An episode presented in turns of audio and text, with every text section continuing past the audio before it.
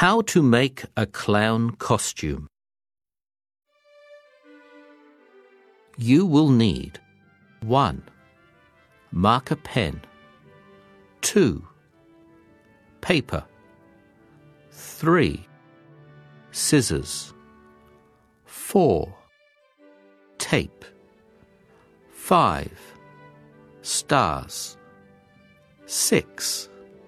Glue 7. Coin 8. Ruler How to make a hat 1. Make a cone with paper 2. Cut the end of the cone 3. Draw some dots 4. Cut out the dots and stick them on the cone. 5. Fold some paper.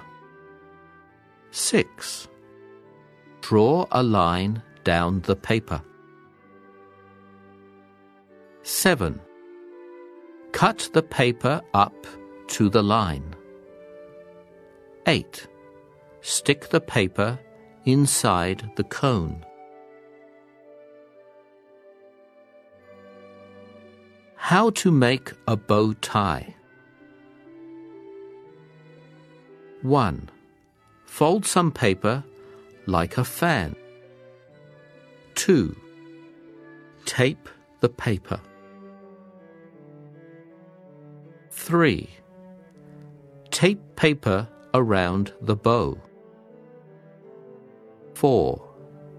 Stick tape on the back of the bow. You can stick stars on the bow tie. Look at your clown costume. Marker pen. Paper. Scissors tape, star, glue, coin, ruler, cone, dot, stick, fold, line, inside,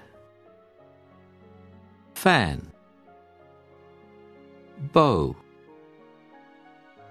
tie, clown.